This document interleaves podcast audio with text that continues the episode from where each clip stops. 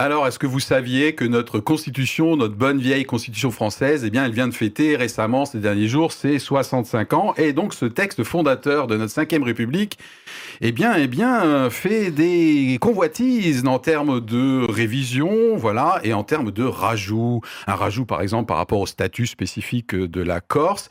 Et bien sûr, et c'est le sujet du jour, un rajout sur le droit à l'avortement. Demain, demain, il pourrait, il pourrait y avoir des articles supplémentaires en ce qui concerne le fait d'inscrire un peu dans le marbre le droit à l'IVG, donc interruption volontaire de grossesse pour ceux qui auraient zappé. Donc une émission aujourd'hui, alors non pas du tout orientée pour ou contre l'avortement, mais bien centrée sur les enjeux de cette, attention je vais essayer de le dire sans bafouiller, constitutionnalisation de l'IVG. Voilà, donc dans quelques instants, dans quelques minutes, nous allons tous être au clair, j'espère y compris autour du plateau, voilà, sur les enjeux et pouvoir vous faire, chère audience, une opinion sur cette actualité en tant que chrétien. Pas crétin Benoît, le sujet, quand il arrivait dans ta boîte aux lettres, réaction. On veut tout savoir. Réaction, on veut tout savoir. Euh, bah, disons que faire une loi pour euh, encadrer l'avortement et que ça soit fait de manière euh, un peu plus safe que clandestinement, euh, oui. De là à le mettre dans la Constitution, je vois pas le bénéfice pour la société que ça pourrait apporter. D'accord, donc c'est ce que tu vas défendre comme position euh, parmi nous euh, aujourd'hui. Très bien. Anita se charge de la confession dans un instant. Et moi, lorsque le sujet est apparu d'abord dans ma tête avant d'arriver dans votre boîte aux lettres, wow, ça fait des rimes. J'avoue que j'ai été soulagé d'avoir enfin un angle où je peux aborder ce sujet que je refuse d'aborder déjà depuis des mois et des mois et des mois. Pourquoi un angle? Me dire, bah tiens, l'angle de la Constitution. Donc je suis très soulagé de pouvoir aborder euh, ce sujet avec un angle que j'espère être quand même relativement pas trop trop trop torride quoi. Et encore je mesure mes mots. Alors voir si du côté torride du coup eh bien va être enflammé, c'est le cas de la confession tout de suite par Anita. Alors, autant vous le dire, mais entre la Constitution de 1958 et moi, il existe une certaine affinité. Oh, j'aime pas quand elle a les yeux qui pétillent comme ça, ça craint là. Nous sommes nés la même année, quoique je sois son aîné de quelques mois. Ah, elle les fait pas, hein ah, ça, non. Benoît, La hein, Constitution hein ou moi Bon. Alors, bon, plus sérieusement, les deux thèmes, Constitution et IVG, résonnent en moi tant d'un point de vue euh, personnel que professionnel. L'IVG, c'est un des marqueurs de ma jeunesse politique. Au moment du vote, oui, je sais, ça fait longtemps, j'ai 17 ans, et à ce moment-là, je suis pour l'IVG. Par ailleurs, dans ma vie professionnelle, dans la fonction publique, eh bien, ça m'a conduit à travailler euh, assez directement dans le cadre, en fait, d'application de la Constitution, notamment ce qui concerne la, les collectivités territoriales, et dans la recherche du bien commun. Par contre, je dois le confesser, l'association de ces deux sujets, IVG et Constitution, me paraît mais complètement inappropriée, voire contradictoire. Pour moi, la Constitution, elle fonde les valeurs d'un pays, elle oriente la vie de la société. L'IVG, c'est un acte individuel, voire intime. Il n'est jamais anodin, mais quoi qu'il en soit, et indépendamment d'être pour ou contre, je ne parle pas de ça, la réalité est qu'au final, il s'agit d'un acte mortifère et inévitablement porteur de frustration et d'injustice. Le droit de la femme à disposer de son corps, c'est une chose. Mais en réalité, ce n'est pas seulement de cela dont il est question. Il y a aussi le droit caché de l'être qui ne verra pas le jour. Et dans certains cas, il y a aussi le droit du cogéniteur, pour ne pas dire le père, qui, lui peut-être, aurait voulu garder cet enfant. Alors, l'introduction de la liberté ou du droit d'interrompre une grossesse dans la Constitution même ne reviendrait-il pas à poser dans les fondements de cette Constitution un principe d'inégalité de droit entre la femme et l'homme? Et de ce fait, que serions-nous en train de semer? L'image que j'ai de ce qui se joue, des enjeux autour de l'IVG et de la Constitution, c'est celle d'un grand échiquier, sur lequel la reine doit avancer et faire échec au roi. Alors, ne serions-nous pas à l'aube d'une nouvelle ère?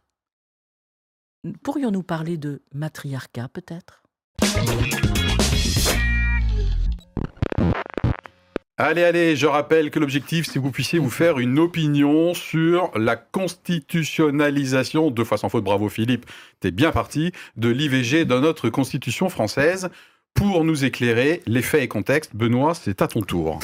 Alors, on va commencer par faire euh, un petit peu d'histoire. Je vais vous présenter un chiffre et on terminera par un peu d'éducation civique, mais partez pas tout de suite, ça va être intéressant. oh là là, le prof Donc, un peu d'histoire en deux grandes étapes. Tout d'abord, la loi dite Veil du 17 janvier 1975, parce que proposée par Simone Veil, qui était à l'époque euh, ministre de la Santé. Cette loi encadre la dépénalisation de l'avortement en France.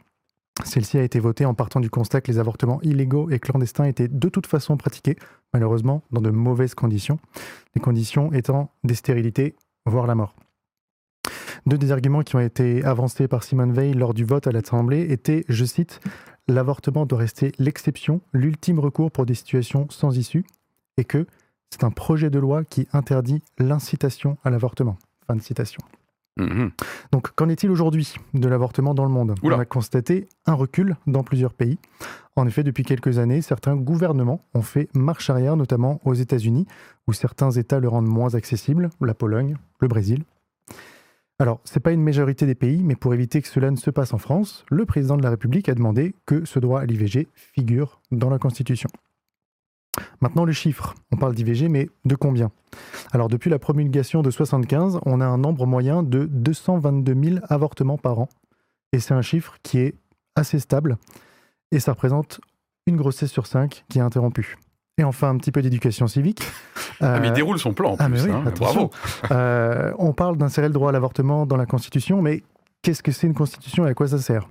Eh ben, Elle organise les pouvoirs publics et règle les rapports entre les pouvoirs législatifs, exécutifs et judiciaires. Elle définit et garantit les droits fondamentaux des citoyens et elle est une protection contre l'arbitraire. Ah. Ok. Alors, vous savez que pour être chrétien et pas crétin, on aime bien mettre un petit peu un pas de côté et prendre un peu de recul. C'est ce qu'on vous invite à faire maintenant avec les deux questions euh, qui suivent. Donc, même si ça commence à bouillonner en vous en train d'écouter, alors soit pour une raison, euh, soit pour une autre, eh bien, voyons un peu nos opinions sur la question suivante. Si, si, Si. je devais retenir, moi, Benoît, moi, Philippe, moi, Anita, moi, notre audience, un seul argument que je ne partage pas forcément, d'accord, mais qui existe en faveur de l'inscription de ce droit à l'IVG ou de cette liberté à l'IVG dans la Constitution, ça serait quel argument que vous sélectionneriez? Comme quoi, je l'entends, je peux le comprendre, ça ne me fait pas fuir en courant. Anita? Bah, je dirais que de, avec ou sans loi, inscrit dans la Constitution ou pas, l'IVG a existé avant même la loi et il continuera à exister. Voilà. On ne peut pas l'empêcher. Ah oui, donc euh, c'est un des arguments pour. De toute façon, inscrivons-le à la Constitution. Bon, voilà, Voilà, C'est s'il faut comme trouver ça, un argument pour, c'est de dire voilà. euh, Mm. D'accord, très bien. Bon. bon. J'ai un peu le même avis. En Ouais. effet, euh, les avortements ont toujours eu lieu dans des conditions moyens, voire mauvais. ok, Euh, si on avait de l'argent, ça se passait mieux, mais bon, voilà. ok. Euh, et donc, le fait de le mettre dans la loi et dans la Constitution peut en effet représenter euh, quelque chose de, de- de- de solide qui ne sera pas enlevé. Et donc, euh, bah, les femmes pourront être un petit peu sécurisées dans un environnement euh, médical approprié. Mm, mm. On peut conserver Ok. ça. D'accord. Et alors, en ce qui me concerne, j'ai noté qu'effectivement, euh, je peux entendre le risque de recul de ce droit. hein. Tu as cité des exemples dans le fait et contexte. Mais si je devais retenir quelque chose, c'est effectivement euh, la Constitution, quelque part, pourrait potentiellement protéger de manière euh, ce droit et limiter, alors que je pense que c'est déjà relativement réduit, en tout cas en France, les avortements clandestins ou le fait d'aller euh, dans un autre État, euh, pour parler des États-Unis, ou dans un autre pays, si on parle d'Europe, dans lesquels la législation serait peut-être un peu plus accommodante, donc potentiellement avec une inégalité d'accès à l'IVG et éventuellement des IVG au pire à risque. hein, voilà. Mm. Donc moi, c'est quelque chose qu'éventuellement je peux entendre, même si en m'écoutant, je suis pas super convaincu. D'ailleurs, ça vous a pas échappé que je trouve que la réponse à ma question de tous les trois, bon, c'est pas extrêmement convaincant, mais c'est ce petit effort de mettre un pas de côté quand même pour rejoindre peut-être une position qui a priori n'est pas la nôtre. Eh bien, le la deuxième question, vous vous en doutez, si je devais retenir un seul argument euh, parmi peut-être plusieurs, comme quoi c'est vraiment pas une bonne idée d'inscrire ce droit à l'IVG dans la Constitution française, quel serait cet argument? J'avais commencé avec Anita euh, tout à l'heure. Euh, Benoît, ta réponse à la question? Eh ben, disons que quand on vote une loi, c'est le Parlement qui va la voter, mais le Parlement représente le peuple français, donc on peut se dire qu'en 75, le peuple français a voté pour dépénaliser l'avortement. Ouais. Et pourquoi euh, on n'aurait pas de possibilité de faire marche arrière? Je ne sais pas. C'est pas ce que je souhaite nécessairement, mais je me dis que là, il y a peut-être une volonté de d'enfoncer un peu le clou, peut-être un peu trop loin. Euh, alors que la loi est là, elle encadre. Donc ton argument compte, c'est qu'en fait ça sert pas à grand chose, la loi est déjà là, et franchement le risque que ça marche, ça fasse marche arrière euh, en France, tu parles. Oui, exactement. ok, donc c'est plutôt une inutilité pour toi comme argument. Et je ne comprends pas. Euh, tu comprends pas l'intérêt. L'intérêt. Ok, en dehors bien sûr du côté peut-être signal. Hein, lu, on a lu pour préparer cette émission beaucoup de, ressources hein, qui sont d'ailleurs dans la description. Euh, le, côté signal, le côté signal féministe, le côté droit, voilà, ça éventuellement je peux l'entendre. Anita, un seul argument contre euh, l'institutionnalisation dans la Constitution? Ben, La Constitution, elle pose des principes euh, généraux pour l'ensemble du pays et de son fonctionnement. Oui.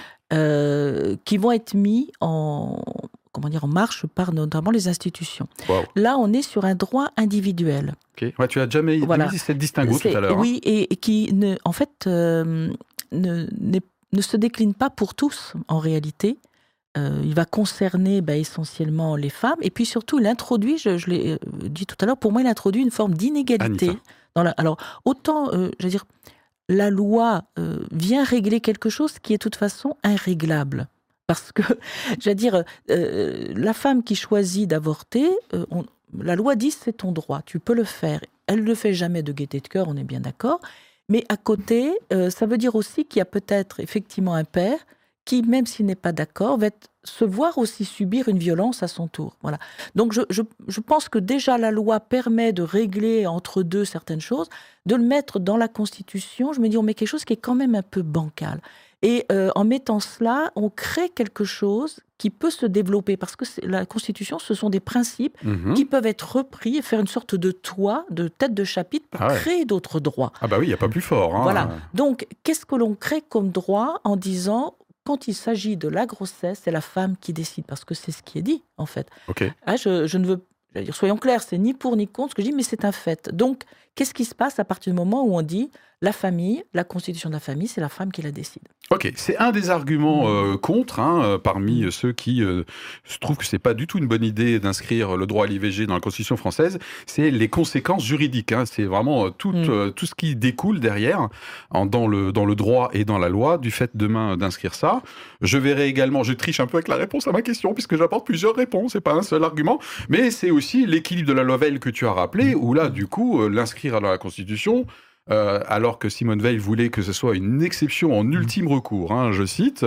Bon, là, euh, du coup, l'exception quoi deviendrait une espèce de règle, même si elle n'est pas faite de gaieté de cœur. Anita, merci pour ce rappel. Mais moi, si je devais répondre moi-même à ma question de manière honnête, l'argument que je retiendrais euh, contre, c'est les risques de, euh, de restriction de la liberté de conscience. Oui. Mmh. Liberté de conscience pour les praticiens hospitaliers, hein, qui n'existe déjà pas pour les pharmaciens. D'ailleurs, j'ai appris quelque chose en préparant cette émission aujourd'hui. Et la liberté d'expression, c'est-à-dire que demain, déjà aujourd'hui, je trouve que c'est un sujet hyper chaud, mais demain, le simple fait que ça soit une espèce de pression pour décourager une femme de recourir à cette, euh, à cette interruption volontaire, eh bien, euh, du coup, inscrit dans la Constitution, ça commencerait à devenir un, un délit, avec en tout cas des poursuites euh, disciplinaires liées à la profession et des poursuites judiciaires. Ça, ça me fait vraiment carrément flipper. Ça serait l'argument que je retiens à mon niveau. Il y a, un phénomène de violence malgré tout. Je veux dire, parce que même si, par exemple, la Constitution reprend ça son, son sujet, ça veut dire que éventuellement les professions médicales, elles, à un moment donné, se verraient privées de cette liberté. Ah, il faudrait qu'elles démissionnent, hein, Voilà, et quelqu'un hein. pourrait dire je ne fais, je n'exerce plus la, la, fonction de médecin, le métier de médecin à cause de ça. Donc, je veux dire, ça va très très loin cette histoire. en tout cas, pour moi, ça serait une des conséquences mmh. de la constitutionnalisation. Trois fois Philippe, bravo. Dans un instant, des questions un peu plus orientées spirituelles en rapport avec notre foi.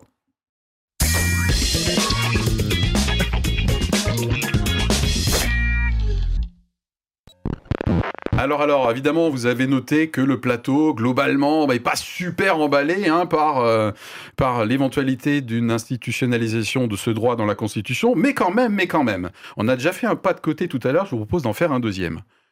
Sous prétexte de notre foi, de nos convictions euh, chrétiennes, en tant que croyants, quelle posture ou quelle attitude il faudrait vraiment éviter? Ça serait contre-productif, ça serait un mauvais témoignage, vraiment une très mauvaise idée.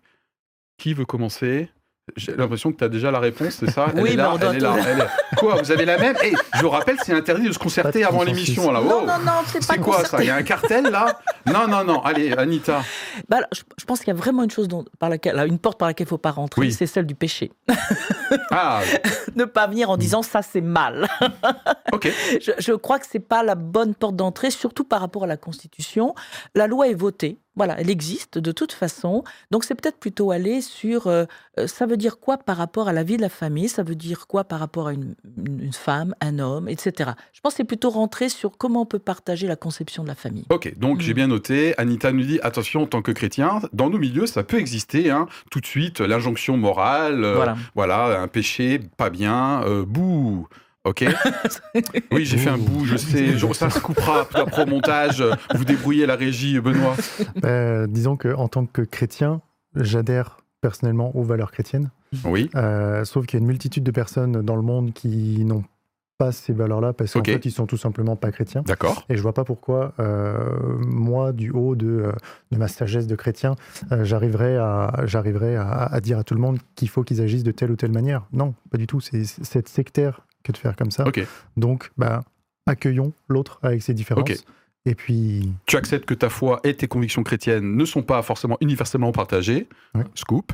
Euh, et du coup, euh, voilà, tu, tu, tu, tu n'imposes pas, voire même tu, tu, tu, bah, tu acceptes. ne, Ok, ne pas juger, ne pas condamner l'autre Très bien. pour ses goûts. Moi, je me suis noté un travers dans lequel je veux vraiment pas euh, rentrer et je décourage, je déconseille vraiment à tout croyant de rentrer.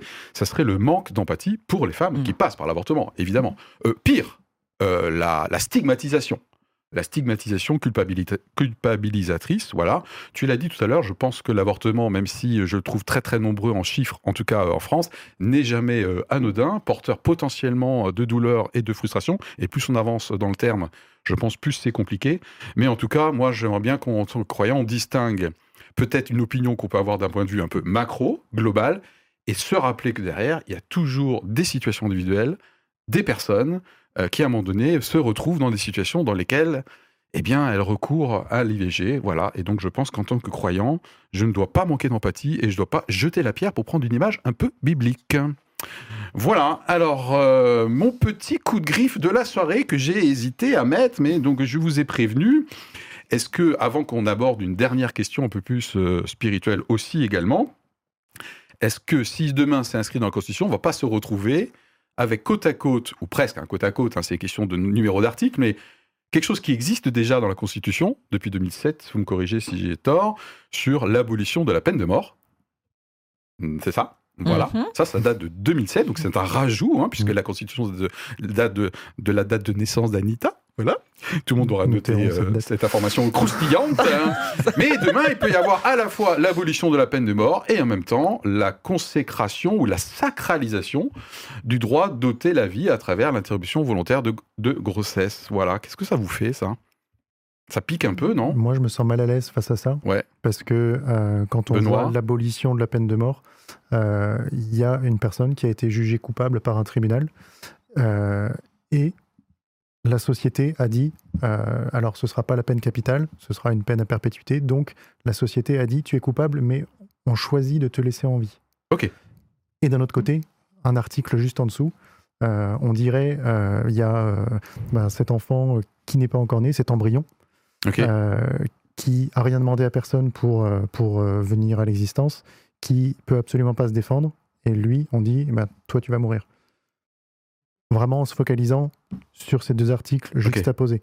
Je, je- exprès, Ok. je, je, je, mets de côté euh, toutes les situations euh, des femmes qui peuvent vivre euh, ces choses-là, mais c'est vrai que les deux côte à côte, pour moi, c'est antagoniste. Bah écoutez, moi c'est effectivement, hein, moi c'est potentiellement quelque chose qui gratte un petit peu, et si je voulais être un petit peu, euh, voilà, un peu piquant, euh, et un peu urticant, euh, voilà, je maîtrise les synonymes aujourd'hui, c'est magnifique. Franchement, c'est gênant. Allez, une dernière question pour boucler notre émission et pour vous faire une opinion. Quels sont les enjeux de l'éventualité de la constitutionnalisation du droit à l'IVG en France? Dernière question, en tant que croyant, au final, quelle émotion, quelle sensation, quel état d'esprit j'ai chez moi, là, après ces 19 minutes et quelques, et sachant qu'on va bientôt terminer dans une ou deux minutes. Qu'est-ce qui domine? Qu'est-ce que j'ai envie de partager à notre audience pour que celle-ci puisse encore une fois se positionner hein? C'est un peu un curseur. Voilà, je rappelle, c'est notre objectif euh, en tant qu'émission. Et je clôturerai en répondant moi-même à ma question. Benoît? Oui, je suis, alors, me concernant, je suis un fervent défenseur de la cause des femmes. Euh, quoi qu'on pourrait en dire. Euh, c'est facile à dire, mais on n'a pas tellement le temps de développer, mais on, le je suppose que tu as... Ouais, ok, d'accord. Euh, après, placer ça dans la Constitution, comme disait Anita dans sa confession, bah, on place quelque chose de, de mortifère. Et ce qui me dérange encore un peu plus, c'est que ça accompagne une pénalisation de personnels médicaux qui auraient leur conscience, qui leur dirait non, je ne souhaite pas accomplir cet acte. Et ça deviendrait eux les coupables derrière. Et oui. donc là, tu rejoins ce que moi j'avais sélectionné comme étant un argument contre. Ok, Anita euh, y a qui domine. Il y a une forme d'agacement quand j'entends euh, euh, certains courants militantistes féministes qui ne développent qu'un seul aspect, en parlant que du droit de la femme à disposer de son corps. Donc, c'est pas contre ce droit que j'en ai, soyons clairs, mais je pense que c'est tellement plus nuancé et que euh, c'est pas le moment de rajouter de l'huile sur le feu. Voilà. Je, pense que la le, le, recours à l'avortement est déjà suffisamment embêtant, voilà, pour ne pas rajouter quelque chose en, voulant à toute force imposer cela à tout le monde. Imposer cela en termes de, loi oui, également. Oui, compris. compris. Euh, et par ailleurs, j'envisageais, je posais la question en disant, mais vers quel type de société allons-nous? Parce que euh, j'ai prononcé le mot de matriarcat, mais je le reprononce en me disant, mais qu'est-ce qu'on est en train de dire? C'est que bah, euh, on reprochait euh, à une société de développer le patriarcat. Il y a eu un mouvement féministe et c'est normal, je veux dire qu'on parle des droits de la femme et qu'il y ait une, réelle égalité entre hommes et, femmes. Mais est-ce que nous devons pencher maintenant vers le matriarcat? Je n'en suis pas persuadée. Je pense que c'est le genre de choses où c'est hommes et femmes qui doivent être à égalité et décider communément. Ça, elle mérite en tout cas d'être cohérent. Ma réponse à cette dernière question, qu'est-ce qui domine chez moi dans cette fin d'émission, par exemple? Eh bien, c'est à la fois de la tristesse et de l'inquiétude. Alors pourquoi de la tristesse? Parce qu'on parle quand même de mort d'enfants à naître dans des proportions qui, à mon avis, dépassent largement les cas euh, d'extrême urgence. Plus de 230 000, je crois, avortements en France en 2022. Voilà, donc euh, c'est toujours dramatique, mais là, je trouve que ça commence à prendre des proportions euh, énormes. Et puis, j'ai dit une inquiétude aussi, parce que pour moi, qui a toujours une vision un peu globale, vous le savez, voilà, j'ai une inquiétude par rapport à l'agenda mondial, notamment porté par l'OMS, sur tout ce qui est les droits sexuels et reproductifs. Quand vous mettez bout à bout, et là je te rejoins sur quel, mmh. quel type de société nous sommes en train de construire au niveau international. Il y a toute une espèce d'agenda quelque part euh, sur les droits sexuels et reproductifs. Et il y a d'autres thèmes que je n'ai pas encore abordés, n'est-ce pas? Euh, Voilà, à propos euh, de voilà de cet agenda. Et ça, pour moi, c'est vraiment une grosse inquiétude. Je vois des plaques tectoniques se mettre en place. Voilà. Bon, mauvais reconnu. Hein, c'est Philippe Schwab. Merci de me prendre comme vous êtes, comme dirait la pub. Bon, bah écoutez, on espère qu'en tout cas vous êtes fait une opinion sur les enjeux de la constitutionnalisation. Ça fait quatre fois. Merci beaucoup l'équipe de m'avoir accompagné sur ce sur ce, quand même, sujet qui est quand même un petit peu chaud. Voilà, et à très bientôt pour un prochain épisode. Allez, à vos commentaires. Bye. À bientôt. Au revoir.